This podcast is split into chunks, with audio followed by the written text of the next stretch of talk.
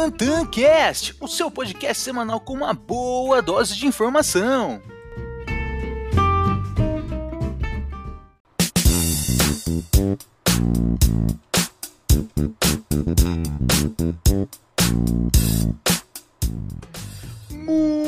Dia, boa tarde e claro, boa noite. Está começando mais um episódio aqui do TantanCast. E claro, quem aqui vos fala é o arroba Tantan da Bolsa ou Tainan Barbosa. E no episódio de hoje nós iremos falar sobre a Uber e a Amazon que acirraram uma disputa na venda online de alimentos. Trump ameaçou cancelar a isenção tributária das escolas para forçar a reabertura. Iremos falar também sobre o 5G que será ativado em bairros de São Paulo e Rio de Janeiro. Iremos falar sobre o setor de aluguel de carros, a empresa Eco Rodovia, Ecor 3, Randon Rapt 4. Iremos falar também sobre a B3, a B3 SA3, também sobre a Magazine Luiza. Então se liga aí.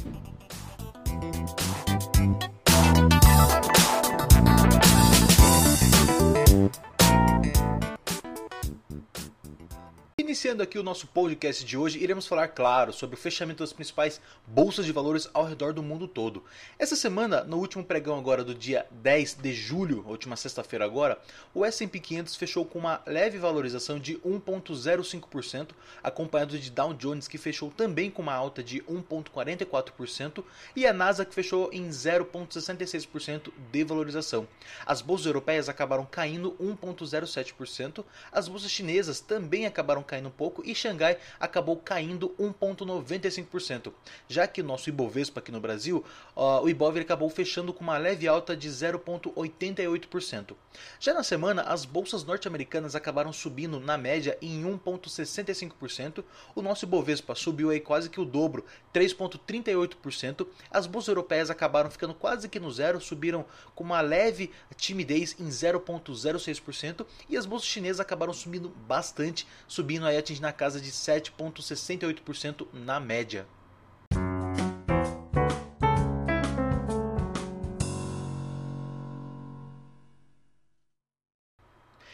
Agora nos principais destaques que aconteceram ao redor do mundo todo esta semana, a Amazon e a Uber anunciaram nesta terça-feira novos serviços para a venda de alimentos, bebidas e artigos de higiene e limpeza no país.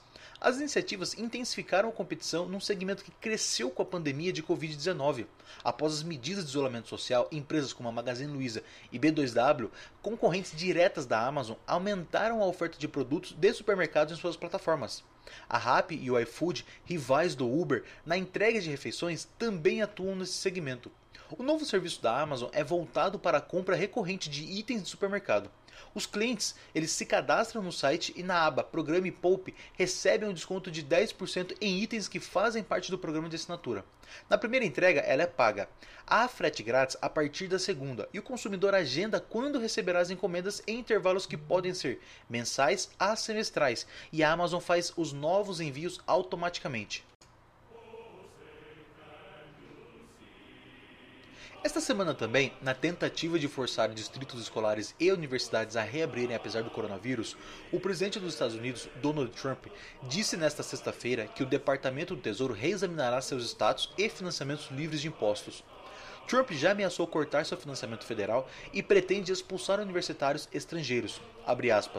Muitas universidades e sistemas escolares são a favor da doutrinação radical de esquerda e não da educação, escreveu o republicano nesta sexta-feira em seu tweet que deve agradar a base conservadora. Ele acusa os democratas de explorar a pandemia para fins políticos ao se recusarem a reabrir escolas e negócios, apesar de especialistas da saúde alertarem para os perigos de se relaxar as restrições rápido demais. Portanto, estou orientando o Departamento do Tesouro a reexaminar seus status e ou financiamentos isentos de impostos. Não serão retirados se esta propaganda ou ato contra as políticas públicas continuarem. Nossas crianças precisam ser educadas, não doutrinadas, disse Trump.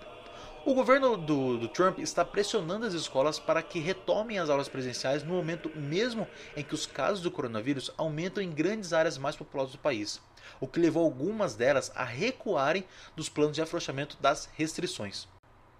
Falando um pouquinho sobre tecnologia, a operadora de telefonia Claro realizou um teste de tecnologia da internet 5G no Brasil. Nesta quarta-feira, a empresa realizou uma demonstração no estádio Allianz Parque, na zona oeste da cidade de São Paulo. Nas regiões dos Jardins e Avenida Paulista, na capital paulista, e no bairro de Ipanema, na cidade do Rio de Janeiro, a tecnologia deverá ser ativada já na semana que vem. Até setembro, a previsão é que 12 bairros em São Paulo e 8 no Rio de Janeiro tenham a tecnologia à disposição. Por enquanto, apenas um aparelho celular tem a capacidade para funcionar com o 5G no país, e o modelo está em pré-venda e começa a ser comercializado na semana que vem. Embora o leilão das faixas de frequência para o funcionamento da tecnologia esteja previsto apenas para 2021, a operadora vai disponibilizar a rede 5G usando o compartilhamento de frequências atuais, o que permitirá uma conexão de internet móvel até 12 vezes mais rápido do que o 4G convencional.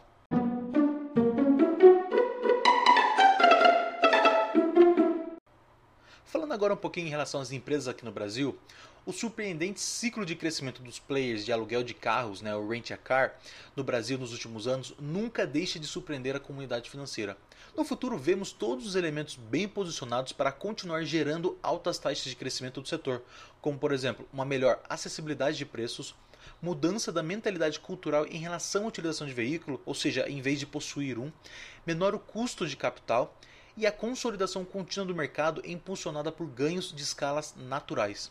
No entanto, o impacto dos negócios causados pelo aluguel de carros naturalmente forçará uma reformulação do setor, com as principais partes interessadas buscando mudar o status quo.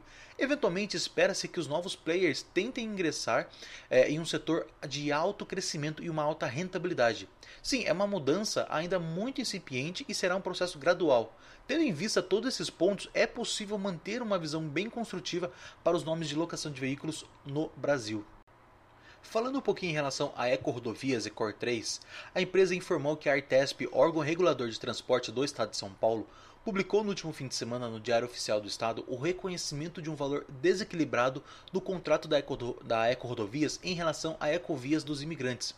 Segundo o documento, a Artesp reconhece um desequilíbrio de 3,9 milhões de julho de 1997, a ser reequilibrado pela TIR do contrato original dos imigrantes a favor da concessionária. E esse desequilíbrio ele refere-se ao recálculo da depreciação dos investimentos da concessionária, uma discussão de longa data entre as concessionárias e os reguladores estaduais. De acordo com o fato relevante da Ecodovias, a atualização do valor desequilibrado para julho de 2020 representa 1,6 bilhão, né, atualizado pela TIR contratual e ajustado pelo índice de inflação IGPM. É, em resposta disso, o BTG ele decidiu atualizar os modelos para a Eco Rodovias, aumentando seu preço-alvo de R$ 13,00 para R$ 17,00 e mantendo também a classificação de compras. E no caso da Randon Rapid 4, após um bom desempenho do setor nos últimos meses, o BTG também revisou os modelos para a Randon. Surpreendentemente, a história parece mais forte do que nunca, levando a reforçar uma expectativa de valorização no caso.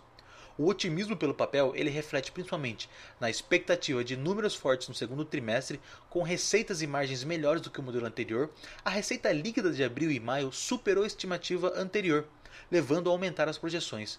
Também em relação ao desempenho do mercado em junho, divulgado pela Anfir no início dessa semana.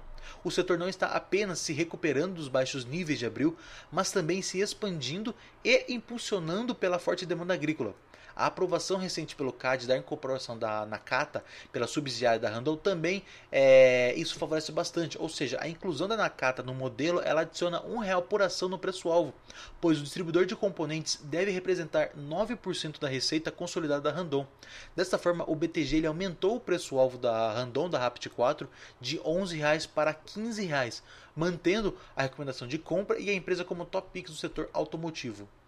Falando um pouquinho em relação à B3, ela divulgou seus dados operacionais preliminares para junho, dando uma boa ideia de como será o segundo trimestre, principalmente para os negócios de ações de futuros, que representam cerca de 70% da receita total.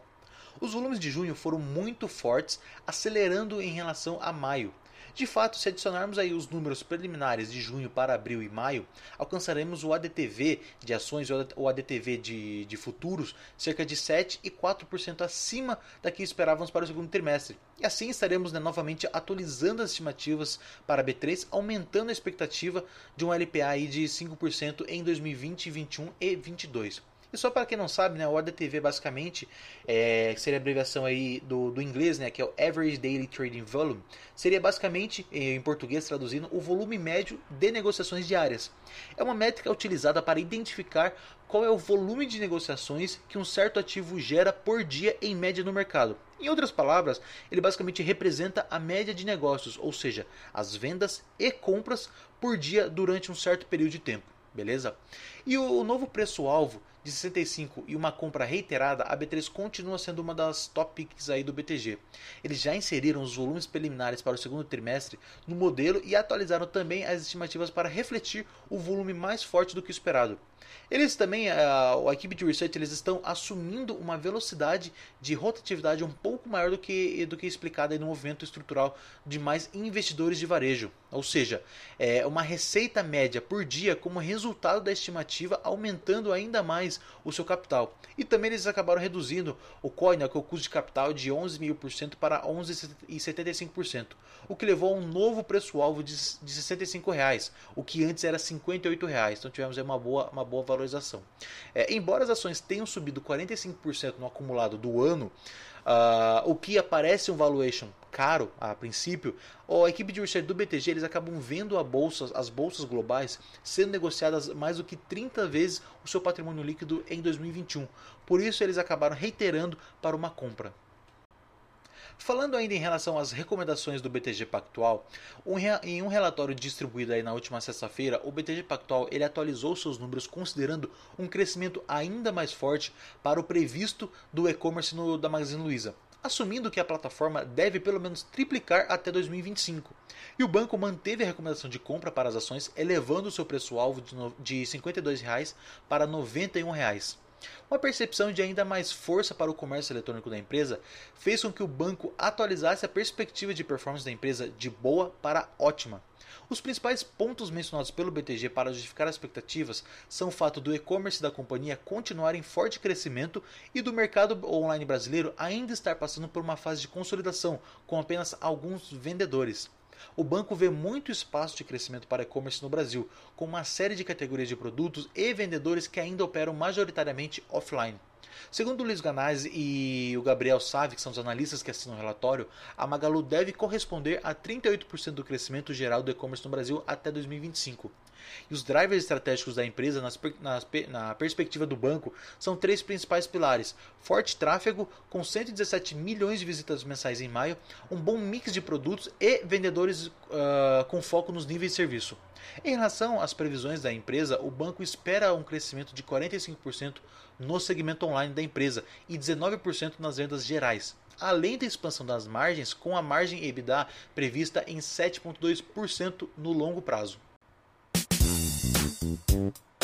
Bom, esse foi o nosso podcast de hoje. Espero que tenham gostado. Qualquer dúvida ou comentário, podem entrar em contato diretamente pelo arroba a Bolsa no Instagram. Eu sou o Tainan Barbosa e nos vemos no próximo episódio. Valeu!